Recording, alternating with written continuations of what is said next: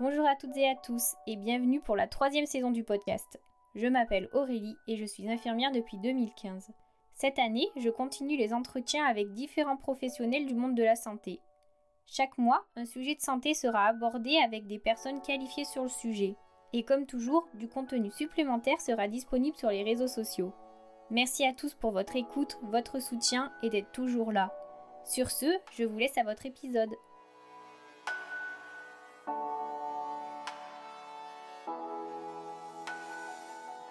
Dans un contexte difficile avec le manque de personnel, les grands turnovers des équipes, l'équilibre de cette dernière est mis à mal et cela se ressent sur les soignants restants en place. Julie et Carola, psychologues, nous expliquent ce qui se joue actuellement dans le monde de la santé. Je voudrais simplement m'excuser par avance pour le son qui donne un effet lointain, mais accrochez-vous car le contenu est très instructif.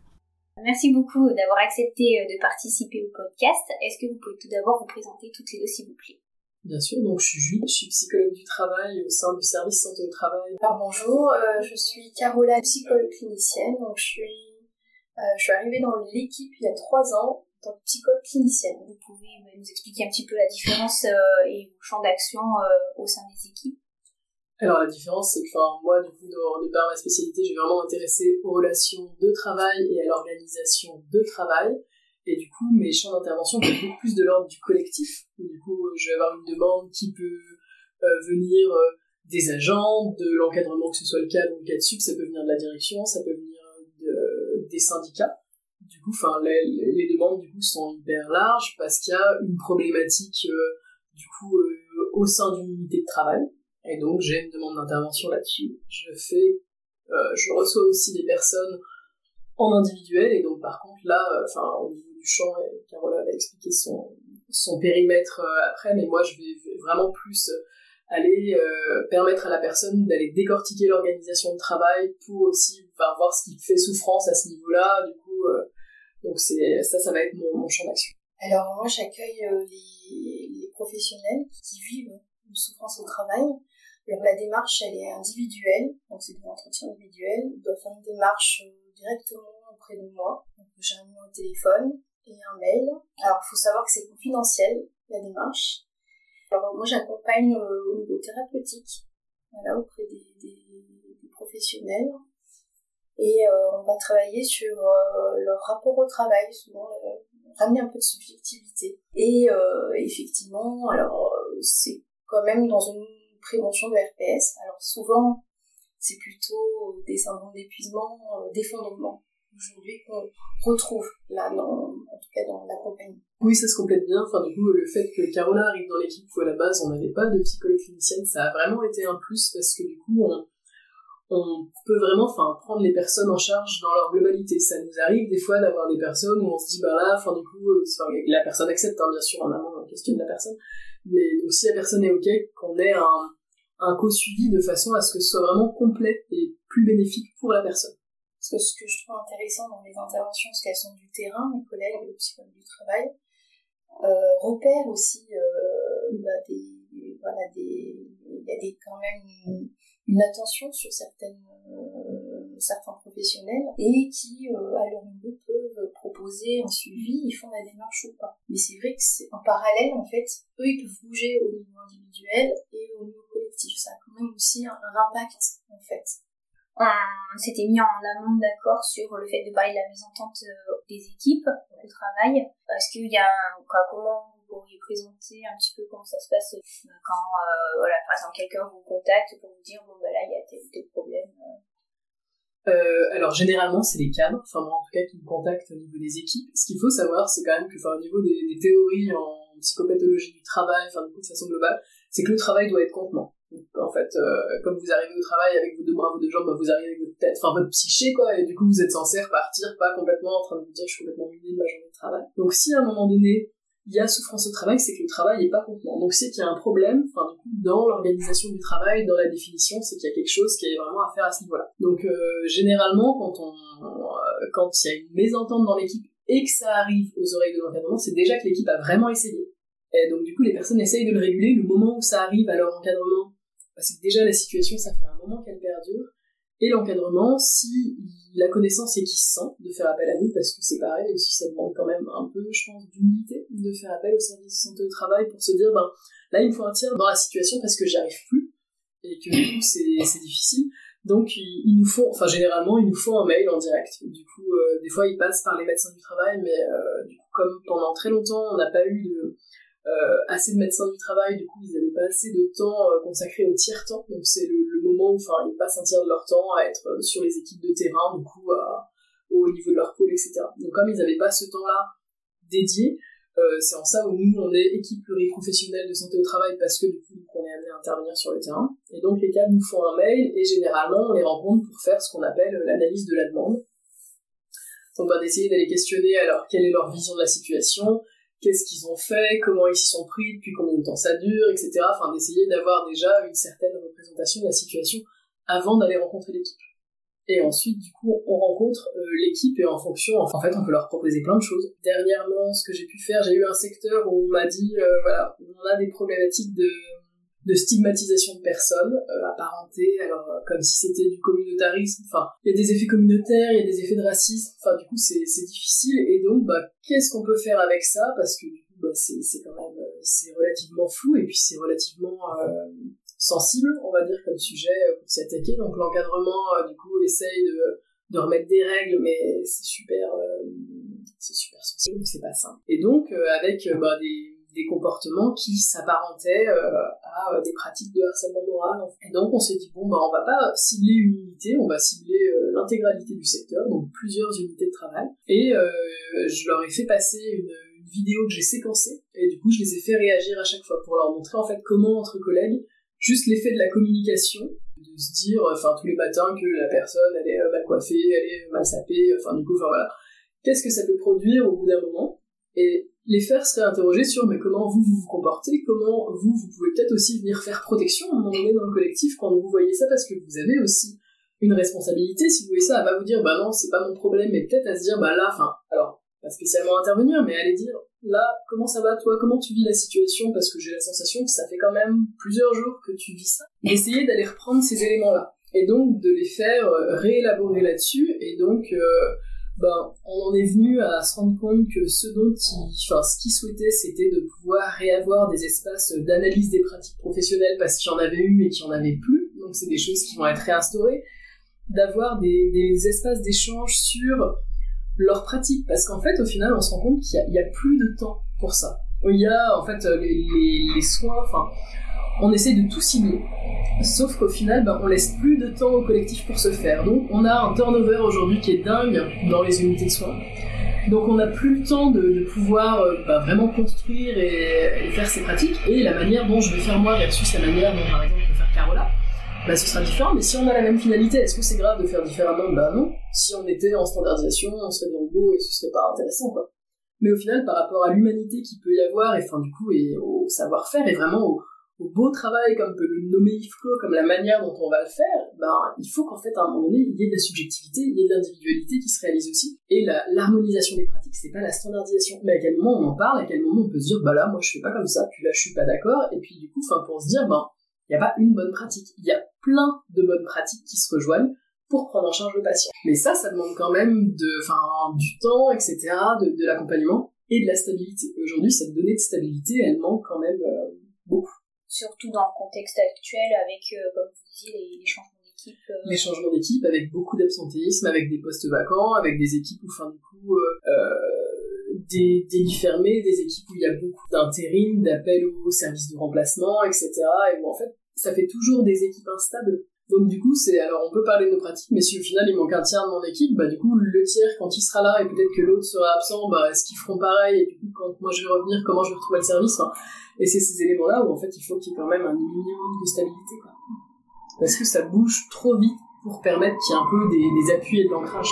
Alors à mon niveau, les professionnels quand euh, ils viennent me voir, ils abordent aussi des problèmes, euh, conflits en interne, alors ça peut être avec la hiérarchie ou avec une autre collègue ou collègue. L'objectif, c'est aussi euh, les aider à prendre un peu de recul aussi euh, sur la relation au travail. Et effectivement, euh, là actuellement, dans ma pratique, je repère qu'il y a moins de pauses, moins de temps collectif. Il y a aussi, c'est lié aux transformations des organisations aujourd'hui. C'est vrai que, par exemple, je voulais parler de l'effet du bouc émissaire. Hein. Alors souvent, ils viennent et se présentent en disant je suis bouc émissaire de l'équipe. Alors je pense que c'est important de noter que c'est parce qu'il y a une souffrance de tous les membres euh, de l'équipe. Le fait de, désigner bouc émissaire, c'est aussi pour survivre face à une désorganisation ou un dysfonctionnement au niveau du service. Et effectivement, alors c'est vrai que le bouc émissaire, selon René Girard, euh, il, décrit en fait trois critères, c'est la stigmatisation, la discrimination et aussi euh, l'exclusion. Alors moi, de ce que j'ai repéré, hein, je parle de ma clinique, ceux qui sont bouc émissaires, c'est ceux qui disent tout haut ce que pense tout le monde tout bas. Voilà. Et c'est une manière aussi de se protéger. C'est un facteur de protection pour les autres membres de l'équipe. C'est aussi une situation de souffrance, de stigmatisation pour le bouc émissaire. J'ai un peu regardé l'origine du bouc émissaire. Effectivement, c'est une origine euh, biblique. En fait, à l'époque, un peuple péché prenait un bouc et euh, une forme de rituel en, en cas passer tous les, péchés euh, du peuple et les fautes et les en, ce bouc en fait dans le désert. Voilà l'origine de, ce mot bouc émissaire. Et effectivement, euh, je lui parle de collectif, de contenance, et effectivement, là, aujourd'hui, euh, quand il y a des conflits en interne, il y a beaucoup de travail avec les, les cadres, poser un petit peu des règles aussi, en tout cas de fonctionnement. Donc à ce accompagne. Moi, à mon niveau, ça m'arrive hein, que je vois des, en tout cas des collègues pris en charge, en tout cas au, sein de l'entretien, où euh, alors c'est similaire. ils sont anonymes, mais en fait, je comprends un petit peu euh, et ce qui se joue en fait dans la relation. Et, et c'est vrai qu'on repère quand même de plus en plus de perte de sens dans le travail. Et ça, ça fait souffrance. Et effectivement, c'est beaucoup plus individualisé aussi les tâches, le travail mm. aujourd'hui. Quand en plus vous dites perte de sens, on s'occupe de personne. Difficile d'entendre que euh, notre travail perd du sens euh, pour les professionnels. En je pense que la perte de sens aujourd'hui, enfin, elle se fait plus au niveau du collectif et c'est pour ça qu'on voit aussi, euh, comme dit Carola, plus en plus de phénomènes apparentés, enfin, du coup, avec des boucs émissaires, avec donc, du coup, on va stigmatiser une personne parce que sinon, ça veut dire s'en prendre au patient et c'est de la maltraitance. Donc, il y a une perte de sens dans le sens du délitement du collectif et effectivement c'est de se dire mais on vient et si on vient et on peut plus se rattacher enfin ce qui faisait repère avant ne fait plus repère donc comment on construit des choses dans quelque chose qui va très vite. Pour autant moi je trouve que le, les soins aux patients dans le sens vraiment du care ça tient. Je sais pas ce que toi t'en dis mais je trouve que justement c'est en ça où du coup les personnes sont en souffrance c'est que généralement elles aiment vraiment ce qu'elles font. Les personnes qu'on voit enfin ou les équipes de manière globale enfin il y a du sens dans le dans l'unité de soins dans laquelle elles sont parce que c'est pareil on fait pas euh, de la gériatrie de la psychiatrie ou enfin du coup euh, je sais pas moi de la neuro enfin de façon un peu lambda alors on peut peut-être parce que des fois c'est des stages mais généralement c'est pas parce qu'on a vu de la lumière surtout aujourd'hui où il y a du choix vraiment de partout c'est la spécialité elle a du sens donc la prise en charge du patient elle a vraiment du sens donc c'est sûr que c'est assez enfin le constat qu'on fait aujourd'hui, il est loin d'être rose et c'est déconcertant dans le sens où c'est quelque chose qu'on n'a jamais vu. Hein. Enfin, on sentait que c'est récent. Avant Covid, on peut pas dire que l'hôpital allait bien, on peut pas dire que les professionnels de santé allaient bien. On sentait que déjà c'était tendu, etc. Il y a eu un, alors le Covid a créé des effets un peu bizarres, c'est-à-dire qu'il y a des équipes que ça a complètement désorganisé, déstructuré.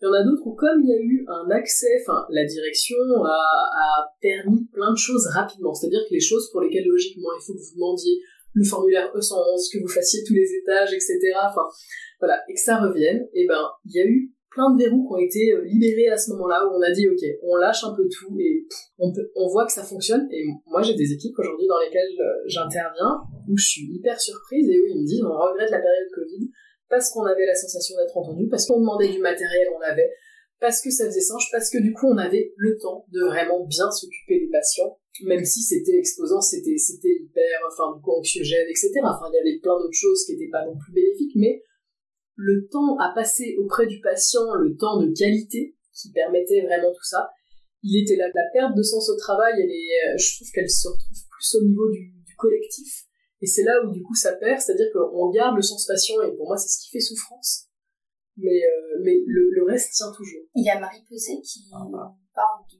burn-out, de l'épuisement professionnel euh, comme un phénomène sociologique et est lié aux organisations actuelles. Et j'aime bien son expression, c'est que c'est pour elle le burn-out, c'est une pente glissante hein, qui s'installe en fait. Il y a des signes avant. Elle parle de la fatigue comme un facteur protecteur au départ. En fait, c'est ce qui va faire réagir et c'est ce qui va faire s'adapter justement les, individus dans l'équipe ou un professionnel. Et euh, elle parle maintenant de troubles d'adaptation. Aujourd'hui, c'est un trouble d'adaptation tu parlais du, Covid, justement, il y a eu quand même un mouvement d'adaptation, de créativité aussi. Je pense qu'il y en a certains qui ont tendance à sublimer, justement, et que ça a fonctionné, et puis d'autres qui ont gardé certaines un fonctionnement qui a marché et qui garde aujourd'hui aussi. Je pense que ça a transformé aussi les organisations et qui a tenu, ça a tenu après. Et, euh, ça a maintenu du sens, en fait, sur, au niveau collectif. Et là, récemment, ce qu'on repère, c'est vraiment euh, une souffrance liée à l'éthique, en fait. C'est ce qui est récent aujourd'hui. Alors, je pense que c'est lié, euh, effectivement, à comment c'est mené aujourd'hui les hôpitaux. Il y, a, vraiment ce, ce, sentiment de déshumanisation qu'on retrouve par rapport aux patients, et c'est pour ça qu'il euh, voilà, il ressent sur le patient, justement, et des mécanismes de défense se mettent en place, soit au niveau individuel ou collectif, pour maintenir euh, vraiment le, le sens dans le travail. Hein, on est pour prendre soin du patient. Et euh, est-ce que tout ça, vous le faites remonter à quelqu'un? Parce que je trouve ça hyper intéressant, en fait, une constatation que vous faites, pour pouvoir essayer d'améliorer les conditions de travail. Alors, au niveau du collectif, donc, euh, quand on a une demande d'intervention, donc on, va intervenir si c'est le cadre de santé, donc on fait remonter au niveau du cadre. Généralement, le, le cadre de santé, il a essayé plein de choses et il a euh, plein de responsabilités, mais quand même peu de moyens effectifs à sa disposition. Donc on monte au niveau du CATSUP et du directeur, donc généralement ça remonte quand même relativement haut. Nous en interne sur les situations collectives, on échange aussi avec les médecins du travail de façon à ce qu'ils aient connaissance de la situation. Et en fonction si la situation elle est euh, trop bloquée et que le service est d'accord, enfin le service et sa direction du coup au niveau hiérarchique de façon globale, on, peut euh, poser le dossier en F3SCT donc euh, l'ancienne mouture des CHSCT, donc des comités d'hygiène, de sécurité et conditions de travail, où aujourd'hui en fait on a un comité social d'établissement, donc un CSE, et on a des euh, formations spécialisées, et donc ce qui remplace le CHSCT, c'est la F3SCT. Alors je dirais formation santé sécurité et conditions de travail, avec des pincettes du coup sur le sur le sigle mais il me semble que c'est ça du coup euh, et donc c'est euh, aller du coup euh, permettre un suivi du coup et qu'il y ait d'autres en fait acteurs qui interviennent par rapport à ça mais c'est vrai que comme tout est aussi morcelé en termes de budget etc les choses bougent mais à une vitesse tellement lente par rapport au, travail qui va hyper vite que ça, crée ça crée des distorsions donc en fait que ça remonte pour moi ça remonte, que ça bouge, ça met beaucoup plus de temps, et même si ça prend, euh, allez, 6 à 12 mois, 6 à 12 mois aujourd'hui dans la temporalité d'une équipe, c'est colossal. Puisque du coup, on sait qu'on aura vraiment personne, euh, enfin, ah oui, à, la, à, la, fin. Ouais. Bah, euh, les, professionnels que je suis, souvent, ils ont leur temporalité et un grand écart avec la temporalité administrative de la direction. Et c'est ce qui fait aussi souffrance hein, dans leur cheminement, euh, quand ils, sont, ils arrivent à prendre du recul, à se ressourcer, parce que souvent ils sont quand même consumés de leurs euh, ressources. Et, euh, et, on travaille là-dessus. Hein, et souvent, on va travailler aussi sur les limites de qu'est-ce que je peux mettre comme limite, parce qu'il faut savoir quand même, les professionnels d'aujourd'hui, en tout cas ceux que je rencontre, ils sont quand même, euh, coûte que coûte, ils tiennent coûte que coûte. Mentalement, ils vont tenir, il y a une résistance ils aiment ce qu'ils font et il y a du alors au départ il y avait du plaisir mais que ça devient souffrance. Effectivement ça c'est deux jours qui évoquent cette notion là et, euh, et effectivement euh, le corps c'est le corps qui commence à lâcher et qui leur donne qui leur renvoie on va dire des signes. Et aujourd'hui effectivement il y a de plus en plus de maladies psychosomatiques chez les professionnels. C'est ce que j'allais vous demander. Mmh. suite à ce que vous dites au niveau de, de tout ce qui est arrêt de travail. Ça... Oui, alors il y a des, des arrêts de travail, c'est vrai que je vois, on va dire, euh, des professionnels en arrêt de travail, en activité, mais il y a de plus en plus en arrêt de travail, alors qui commencent le suivi avant l'arrêt. alors souvent, c'est ceux qui résistent, justement, et qui, à un moment donné, ben, ils vont quand même être orientés ou vont faire la démarche, parce qu'ils sentent bien qu'ils sont à bout, en fait, de leurs ressources. Et effectivement, euh, dans les arrêts de travail, alors ce qui est intéressant, c'est de le repos, il faut qu'il soit bénéfique. Mais quand on arrive en arrêt de travail, c'est très compliqué. Euh, il y a des troubles du sommeil, euh, il n'y a plus de bénéfice du repos. En fait. Et c'est là où il faut qu'on soit alerte, justement, parce que ça peut s'installer, les troubles peuvent s'installer, et peut être irréversible aussi. Du coup, ces personnes, vous pouvez quand même les suivre. Voilà, Moi, je les suis tant qu'ils sont en arrêt. C'est vrai que ça pose pas de problème. Ils viennent quand même sur leur arrêt. Ils viennent me voir au sein du CHU. Les personnes sont volontaires. Mm. Enfin, c'est sûr que c'est pas imposé, mais on leur propose, mm. si, si les personnes sont en arrêt c'est, enfin, généralement, elles reviennent, sachant que le moment où elles font la démarche de venir, c'est quand même qu'elles ont déjà notion que leur état pas adapté à la situation. Enfin, qu'en tout cas, elles ont effectivement commencé à épuiser sacrément des ressources à ce niveau-là.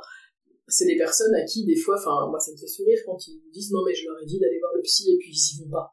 Oui, mais parce que du coup, enfin on a sa propre temporalité, heureusement en fait, c'est pas parce que les gens décrètent pour nous qu'il faut aller voir le psy, euh, qu'il faut y aller absolument, quoi, faut aussi laisser les personnes euh, cheminer et ça et ça prend du temps quoi et bien sûr que si on est inquiet pour quelqu'un c'est bien de lui dire peut-être que là tu devrais te faire accompagner mais si la personne n'y va pas c'est pas contre soi c'est juste qu'il faut respecter sa temporalité aussi mmh. euh, le fait qu'elle se dise ben comment je vais, qu'elle prenne conscience que dit bien Carola en fait de, de comment elle va, où est-ce qu'elle en est, et ce moment-là se dire ah ouais, là quand même ça va vraiment bien. Et c'est vrai que parmi les, les suivis, c'est difficile de s'arrêter. Pour eux, c'est aussi justement perdre du sens et euh, dans son travail euh, de reconnaître qu'il y a une perte de sens et aussi euh, c'est comme une démission. Et c'est là où bah, j'ai montré. Alors moi je suis dans le maintien de l'emploi aussi, donc après, il faut accompagner, ils ont un espace de parole, ils sont là aussi pour réélaborer, pour nommer, pour reprendre une certaine subjectivité et aussi trouver un positionnement dans l'équipe et aussi face à ces, aux limites qui sont atteintes finalement. Et puis je voulais répondre aussi, je n'ai pas répondu sur la... alors avec l'accord de l'agent, je communique en interne, en pluridisciplinaire, c'est-à-dire auprès de mes collègues psychologues qui sont sur le terrain et mes collègues médecins du travail, mais avec l'accord de l'agent. Voilà. Mais je ne voilà, je ne vais pas faire moi une démarche direct, directement auprès de la direction. Et ce mal-être qu'il peut y avoir au boulot, quelles conséquences ça a sur les agents, euh, sur leur vie personnelle? Enfin, en tout cas, ce qu'on sent, c'est que le, domaine de retentissement, enfin, on va dire que de, si on, si on le prend à l'inverse, c'est-à-dire euh, la qualité de vie au travail de manière globale, qui n'est pas que avoir des goodies, qui est vraiment une amélioration globale des conditions de travail, euh, du coup, la qualité de vie au travail, elle est censée apporter du mieux dans le travail et du mieux dans la vie perso. Donc, une dégradation de sa qualité de vie au travail, bah, ça a un impact, du coup, sur les conditions de travail, donc sur, sur soi, et ça va aussi dégrader sa qualité de vie personnelle, parce que si vous commencez à vous dire, mais là, au boulot, j'ai pas fait ci, j'ai pas fait ça, et donc vous vous mettez à ruminer, bah, généralement, quand vous arrivez, je sais pas, dans votre voiture, dans le tram, ou enfin, sur votre vélo, dans les transports en commun ou autre, quand vous finissez le travail, vous appuyez pas sur off, Enfin, ou alors à ce moment-là, faut, consulter Caroline parce que c'est une dissociation. Mais sinon, en tout cas, euh, en fait, l'être humain se coupe pas, quoi. Moi, quand j'ai des personnes qui me disent mes problèmes, euh, ils restent à la porte, ben non, en fait, les problèmes, ils restent pas à la porte. Et, c'est pas grave, je dirais, c'est très humain, au contraire, hein, que, que ça, sauf que ça envahit et ça contamine, quoi. Donc, je sais pas si on peut les quantifier. En tout cas, on peut dire qu'il n'y a pas de frontières. Du coup, que les personnes, des fois, essayent de, de faire des choses et, elles résistent, hein. enfin, du coup, par rapport à ça. Et elles injectent encore une fois de l'énergie, euh, pour faire en sorte d'essayer que ça tienne, que ça fasse contenance et puis qu'elle garde des zones de plaisir. Parce qu'en fait, si à chaque fois il y a souffrance, bah faut quand même que ce soit un peu compensé. Donc elles, elles essayent de garder de l'énergie là-dessus, mais les personnes qui à un moment donné euh, ne dorment plus et euh, prennent des anxiolytiques pour essayer de dormir, enfin du, coup commencent à glisser effectivement vers cette espèce de cercle vicieux-là, leur vie personnelle sera euh, tout à fait impactée. On a vu un échange la dernière fois sur la, la, dépression réactionnelle par rapport au burn-out. Le, burn-out, ben, il y a un état de dépression qui est réactionnel au travail. Donc cette dépression-là, l'état dépressif en réaction au travail, il se coupera pas quand vous êtes plus au travail. Vous le retrouverez à, enfin, chez vous, quoi. Aujourd'hui, je pense qu'on a, on, fait, euh, c'est un triqué en fait quand il y a un épuisement professionnel. Avant, on le décrivait en 1980 sur euh, un épuisement physique. Aujourd'hui, c'est physique et psychique effectivement, il y a cette question des, limites. Et quand on ramène le travail à la maison, on, tout, on travaille pour toute la place, en fait. Et, souvent, ils pensent qu'à ça une forme de présentisme dans la pensée. Et aussi, il y a des, des agents qui ont du mal à, à, à quitter le travail. Euh, ils ont du mal à couper et ils vont continuer à regarder leur mail, par exemple leur boîte mail les week-ends, par exemple. Alors c'est peut-être dans une anticipation anxieuse parce qu'ils ont peur d'être envahis par une surcharge de travail, c'est une manière aussi de trouver un contrôle, mais en même temps, on est envahi. Euh, on est envahi à la maison. Euh, et, c'est vrai que les proches, souvent, hein, euh, leur font retour, en tout cas leurs proches qui, qui envahis par ces pensées, bah, en fait, et plus là. Ils sont justement dans un, un peu dans une, dissociation un petit peu en acte automatique. Voilà. Et, effectivement, et ça, c'est le stress qui devient chronique et, qui perdure dans le temps. Et comment se détacher de ça, c'est très compliqué parce qu'il n'y a, plus, il y a plus de recul. possible.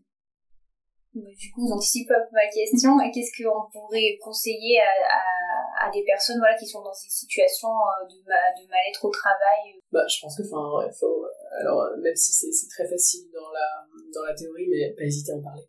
Je pense que c'est des personnes, enfin, les, phénomènes euh, émissaires, quand on voit les personnes victimes qui ont tendance à vraiment s'isoler, enfin, en sortir. C'est d'être isolé, d'éviter d'être, parce que c'est des personnes qui vont s'isoler assez, assez vite oui, parce qu'il y a les deux comportements, c'est-à-dire qu'il y a le comportement d'acharnement qui se majore, généralement, et il y a le comportement d'isolement qui se majore aussi. Donc on est sur quelque chose qui se rejoint pas du tout, qui se tend, et donc faut pas hésiter à en parler, et je dirais que chacun a son rôle, c'est-à-dire que la personne qui est victime, elle peut venir euh, voir, enfin du coup en fonction des établissements, enfin nous je sais qu'on a euh, service de santé au travail où on est plusieurs psychologues, on a des collègues qui sont psychologues cliniciennes, euh, rattachés aux dispositifs risques psychosociaux que la, la direction des ressources humaines a mis en place. Du coup, il y, a les, il y a les syndicats qui sont des acteurs euh, quand même aussi de la santé au travail euh, et qui, eux, peuvent faire relais aussi par rapport à leur réseau, être un lieu d'écoute. Euh, également, on n'a pas pas la même fonction, mais en tout cas, enfin, du coup, c'est aussi des personnes qui sont là pour écouter.